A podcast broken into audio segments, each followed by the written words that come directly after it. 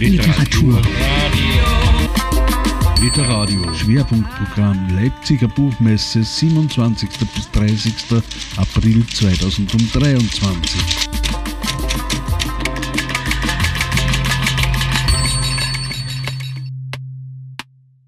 Willkommen bei Literadio bei der Buchmesse in Leipzig 2023. Begrüßen darf ich jetzt Magda Hassan und Wolfgang Hartl von der Edition 5 Haus in Wien. Hallo. Und wir werden uns unterhalten Hallo. über die Asagan-Welt, was es dann Neues gibt. Schön, dass ihr da seid. Danke für die Einladung. Bei Suche im Netz nach Asagan kommt genau eure Asagan-Welt quasi als einzige zum Vorschein. Es wundert mich auch nicht, weil ihr habt sie ja auch ins Leben gerufen, also quasi erfunden, inklusive dem Namen. Es ist aber nicht nur ein Kunstwort, sondern das Künstlerische. Das hat durchaus auch äh, Bedeutung bei euren Büchern. Aber wie definiert ihr sie denn selber, diese Asagan-Welt, und wodurch fällt die auf? Mhm. Genau, also diese Asagan-Welt, die gibt es ja tatsächlich schon seit 2016. Da hat sie der Wolfgang Hartl eben ins Leben gerufen bzw. entdeckt. Und seitdem reisen wir immer wieder in diese schöne Welt, äh, die nämlich dann entsteht, wenn Realität und Fiktion zusammenkommen. Dann gibt es diese wunderbare Welt von Asagan. Ähm, es ist eine sehr kunstvolle Welt, ja. Ähm, über die Illustrationen wird dann der Wolfgang noch ein bisschen was erzählen. Ähm, es ist ja auch zu einem der schönsten Bücher Österreichs gekürt worden, der erste Band, der 2016 erschienen ist. Und seitdem machen wir einige kunstvolle Bücher mit der Edition 5 Haus. Genau darauf wollte ich jetzt gerade hinweisen, auf dieses schönste eines der schönsten Bücher 2016. Wie kommt es denn zu dieser Schönheit in euren Büchern? Ihr arbeitet ja, ja im Kollektiv. Wie äh, fließt das ineinander? Äh, ja, wir haben das große Glück, dass wir jetzt äh, gemeinsam diesen Verlag machen. Und äh, in dem Verlag äh, hat jeder seine spezielle Rolle. Also wir kommen alle aus anderen Welten. Die Magda ist sozusagen die, die aus dem Buchhandel kommt und äh, Bescheid weiß über die Branche und wie es funktioniert. Äh, ich bin äh, Illustrator und komme aus dem Grafikdesignbereich und bringe halt äh, sozusagen diese Ästhetik mit, die Asagan prägt, also mit diesen alten Stichen zu illustrieren.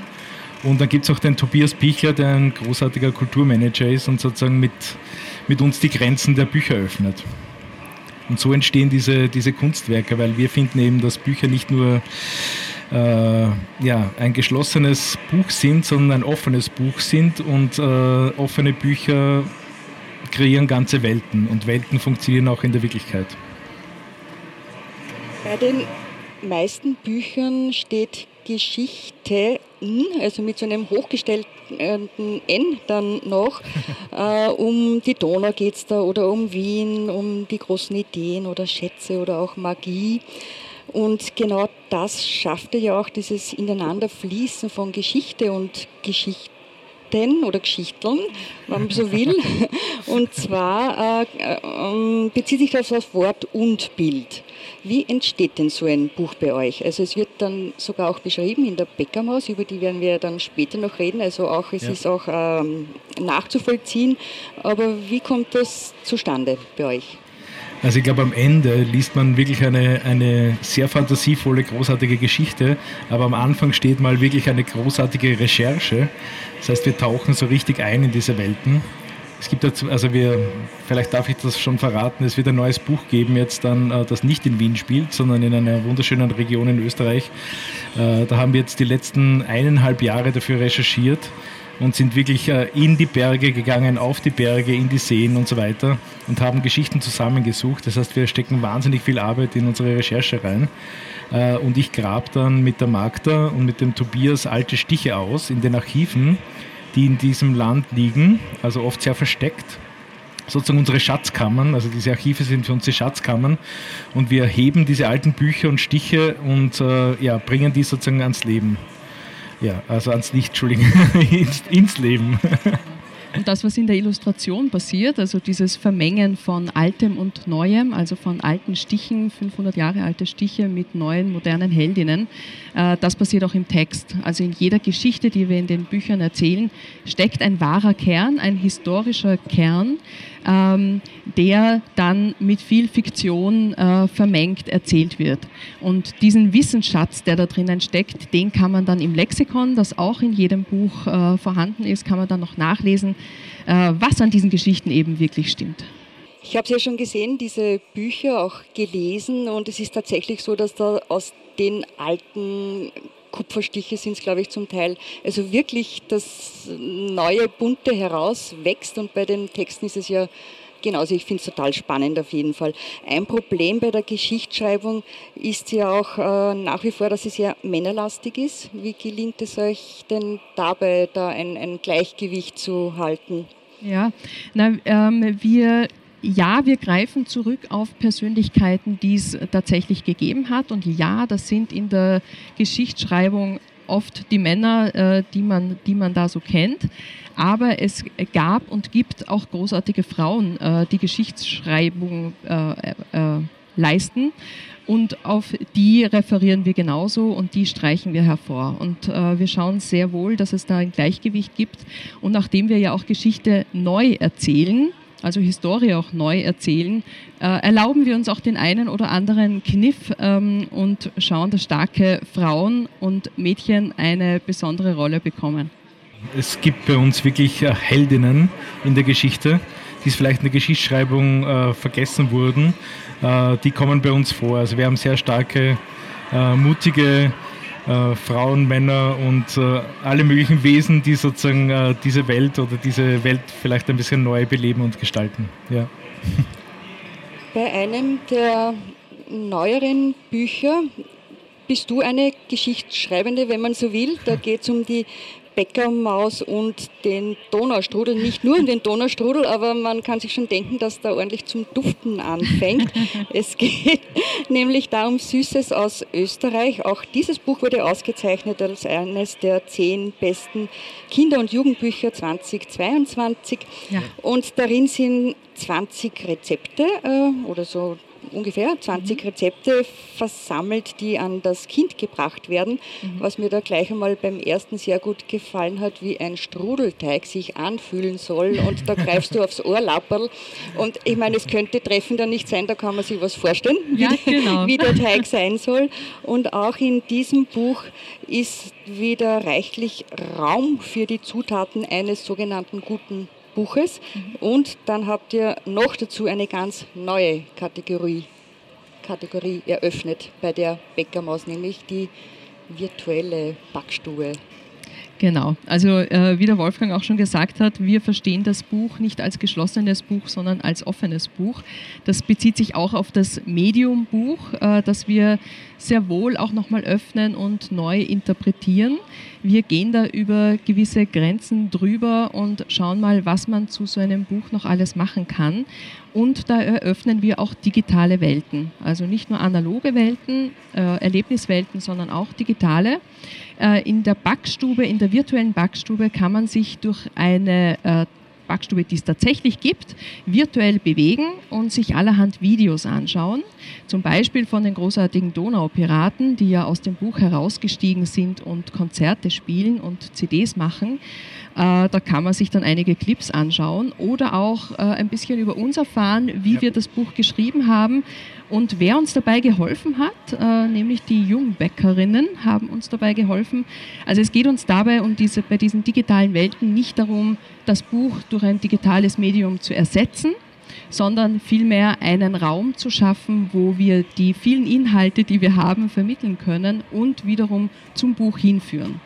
Also diese virtuelle Backstube ist zwar eine virtuelle Backstube, aber die Backstube gibt es wirklich. Auch da ist uns das Analoge einfach wichtig. Was mir da auch noch aufgefallen ist bei der Bäckermaus, dass es auch die anderen Bücher aus der Asagan-Reihe vernetzt, mehr oder weniger. Also es genau. taucht da wieder der Richard Löwenherz einmal auf oder der Josef Kieselack, den habe ich erst durch euch kennengelernt. Dankeschön. Und ähm, diese virtuelle Backstube ist 2021 entstanden und ich glaube, es hängt auch mit dem Zeitpunkt zusammen, wo ihr auf diese Idee gekommen seid. Ja, genau. Also zum einen äh, machen wir die digitalen Welten schon mit unserem Verein, dem äh, der Kinderkulturwelt. Da haben wir die Veranstaltungsreihe Kinderbuchwelt ins Leben gerufen, wo wir auch mit anderen Verlagen ähm, ja, sowas wie Buchmessen für, äh, machen in Wahrheit, in einem kleineren Rahmen als hier auf der Leipziger Buchmesse, aber doch. Ähm, und ja, die Backstube ist 2021 erschienen, also die, das Buch ist erschienen 2021 und nachdem zu dieser Zeit keine große Publikumsveranstaltung möglich war, haben wir beschlossen, eben das, was wir vermitteln möchten, ähm, auf einem anderen Weg zu zeigen. Ähm, also ja, wir sind kreative Menschen und wir finden immer eine passende Lösung für ein Problem. Ja, also so konnten auch zum Beispiel äh, Kinder- und Schulgruppen aus Tirol Exkursionen äh, in die Backstube machen, ohne sich äh, äh, ja, in den Zug setzen zu müssen, weil das eben damals nicht möglich war. Äh, wir haben aber das eigentlich immer schon angedacht, dass wir äh, eben diese Grenzen auch öffnen wollen. Wir haben auch inzwischen sehr viele Leserinnen in Deutschland, äh, die sich einfach freuen, wenn sie einmal kurz nach Wien reisen dürfen oder in, nach Österreich und da ein bisschen eintauchen. Also wir sehen das jetzt auch auf der Messe. Äh, ja, das trifft trifft dich gut hier. Ja, es sind virtuelle Schulklassenausflüge tatsächlich genau. passiert in unserer virtuelle Backstube. Es ist wirklich ein schönes Erlebnis. Ist auch eine sehr einladende Küche. Also ich würde auch sehr ja. gern kochen in der. Mhm. Diese Geschichten, die ihr ähm, heranzieht, die stehen eben meistens, äh, also so reale Ereignisse, Personen oder auch Orte in Verbindung eben mit ähm, neuen Geschichten. Und da fällt auf jeden Fall auch auf, dass sie sehr positiv orientiert, orientiert sind, alle. Das mhm. ist sehr wohltuend, äh, würde ich auch sagen. Und wie, wie ist denn, ähm, was bei den Kindern gut ankommt oder wie genau euer Konzept bei den Kindern gut ankommt? Werden die damit einbezogen bei der Entwicklung es ist irgendwie ganz einfach. Also irgendwie denken wir einfach wie die Kinder. Also ist, wir, sind, wir sind keine Pädagoginnen. Wir lassen zwar unsere Geschichten inzwischen von Pädagoginnen checken, aber, ähm, aber ursprünglich gehen wir an eine Sache ran wie Kinder. Also wir, wir, wir versuchen einfach in dieser Freude und, und äh, Naivität sozusagen uns den Dingen zu nähern und alles, was wir finden und aufglauben, sozusagen am Weg in unsere Taschen zu stecken und mitzunehmen und dann äh, in dieses Buch äh, reinfließen zu lassen. Also ich glaube, wir haben da eine sehr ähnliche Idee vom Leben. Und das verbindet uns. Also es ist auch bei den Lesungen. Wir, wir reden miteinander. Es ist keine, also wir sitzen da nicht oben und die Kinder sitzen unten, sondern äh, wir erzählen uns gegenseitig Geschichten. Es mhm. ist einfach großartig und das, glaube ich, liest man auch hier ein bisschen. Manchmal biegen sie halt ein bisschen schräg ab, aber das passiert halt. Ne? ja. Also vom Erzählen komme ich jetzt mal gleich aufs Zählen und ah. vor allem auch einen Buchtitel, auch eines der neueren Bücher. Es gibt nämlich auch Bilderbücher, zwei bis jetzt. Und das ähm, letzte, das erschienen ist, Was zählt, bist du. Da bist du als Autorin äh, dann aktiv gewesen. Und genau das Zählen verändert dann in diesem Buch ja auch die Situation. Also das ist auch ein sehr schönes Wortspiel. Und äh, es vertreibt nämlich die Angst. Was steckt genau. denn da für eine Philosophie dahinter in diesem Buch? Ja, die Geschichte ist die, dass ich für mich die Erfahrung gemacht habe, ähm, dass ich oft vor Dingen Angst habe, wenn ich sie nicht gut kenne. Also wenn mir etwas unbekannt ist. Und wenn das bei mir so ist, dann glaube ich, dass das auch oft äh, bei anderen so ist. ähm, und so hat sich diese Geschichte entwickelt. In diesem Bilderbuch steht für dieses andere, für dieses Fremde der Gepard. Ähm, ein Tier, das wir vielleicht gut zu glauben, äh, gut zu kennen glauben, aber nicht wirklich kennen. Und dass ich also die Protagonistin nähert sich diesem Geparden an, nämlich in mehreren Schritten.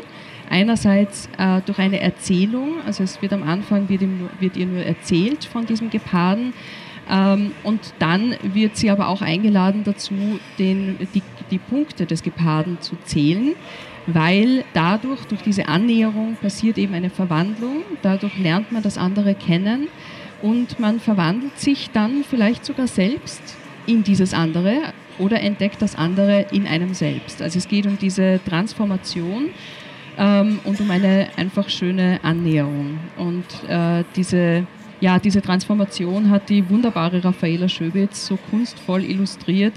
Ähm, ja, dass, dass es eine Freude ist. Fantasievoll, farbenfroh, wunderschön. Ihr denkt bei euren Büchern ja auch die Erwachsenen mit, denen sollen die Bücher ja. auch gefallen. Das ist natürlich ein absolut wichtiger Punkt. Ich verschenke zum Beispiel sehr, sehr gern Kinderbücher und also, wenn mir das nicht gefällt, Danke. und nicht keinen Sinn macht für mich.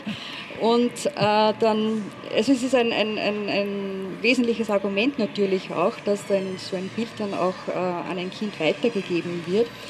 Ähm, was mir auch sehr wichtig ist bei Kinderbüchern, ist die Sprache, die da zur Sprache kommt. Und da fällt mir auf, wenn ich äh, ein Buch von der, euch aus der mhm. Asagan-Welt vorlese, muss ich nicht simultan übersetzen aus dem deutschen mhm. Fernsehdeutsch, sage ich mhm. jetzt einmal. Ja. Also die Sprache, die da ähm, äh, benutzt wird oder die Art und Weise, wie die Inhalte dann in, in Text verfasst werden, die haben einfach einen Witz und ein bisschen einen Pfeffer auch, möchte ich jetzt mhm. einmal sagen. Du bist ja auch eine, die schreibt. Also ja. wie, wie äh, besprecht ihr so etwas oder wie, wie äh, wird das in, in der Entstehung dann ähm, mitgedacht? Mhm. Also ich, ich schreibe ja bei Asagan Gott sei Dank nicht alleine, glücklicherweise mit dem Wolfgang gemeinsam. Und das ist ein wahnsinnig schönes Jammen mit ihm. Also gerade den, gerade den Wortwitz bringt der Wolfgang auch hinein. Ähm, und das ist wahnsinnig bereichernd und schön auch für mein Schreiben und für mein Tun. Ähm, und ja, ich glaube, wir haben da äh, manchmal ein bisschen eine, eine, andere Erzählweise, wo wir, die, wir, die aber sich gegenseitig bereichert. Und so entstehen dann diese, diese Texte, die dankenswerterweise, danke an dich, gut ankommen. Ja, ich kann das nur zurückgeben. Äh, für, für mich ist es genauso wichtig. Ich habe die Asagan-Reihe begonnen äh, zu schreiben und dann sind wir da gemeinsam eingestiegen und es ist einfach diese Balance, auch die da ist, jetzt irgendwie äh, gemeinsam sowas zu schreiben und das auch beim Zeichnen so. Ich illustriere gemeinsam mit der Erika Friedl ist auch sehr ungewöhnlich, also in, in der Illustrationsszene oder Autorenszene, dass man gemeinsam schreibt oder gemeinsam zeichnet. In der Musik, ich kenne das aus der Musik, ich habe sehr viel Musik gemacht, immer gerne in Bands gespielt und ich finde, es entsteht einfach was anderes. Also wenn man jetzt mehrere gute Musiker hat, dann kann man sich aufeinander verlassen, man hört den anderen zu äh, und es kommt ein anderer Sound raus. Und das ist, glaube ich, ein bisschen so auch unser Geheimnis, dass wir wirklich miteinander dann diese Sachen machen und uns gegenseitig wirklich äh, nicht nur supporten, sondern auch vielleicht äh, ja, hinterfragen und ja, weiterbringen. Das ist großartig. Ja. ja. Und zwar nicht nur auf, ähm, auf dieser Text, Textebene und Bild-Bildebene, sondern auch äh, Text und Illustration. Genau. Also auch in da ist es, uns, ja. ist es, uns, wirklich wichtig, dass so dieses Buch, wenn es entsteht, wirklich in einem Dialog entsteht. Ja. Ähm, und da hat die Illustration dann auch Auswirkungen auf den Text und umgekehrt. Also das spricht miteinander und das entsteht, wächst gemeinsam in Wahrheit. Das erkennt man aber auch in den Büchern, dass da offensichtlich eine Offenheit untereinander besteht oder auch eine Bereitschaft, ja. ähm, da aufeinander einzugehen. Ja, Kinderbücher kommen ja Jahr für Jahr Hunderte auf den Markt. Das sind eure zehn eher überschaubar, obwohl eben seit 2016, also die Zeit ist auch nicht, noch nicht gar so lang.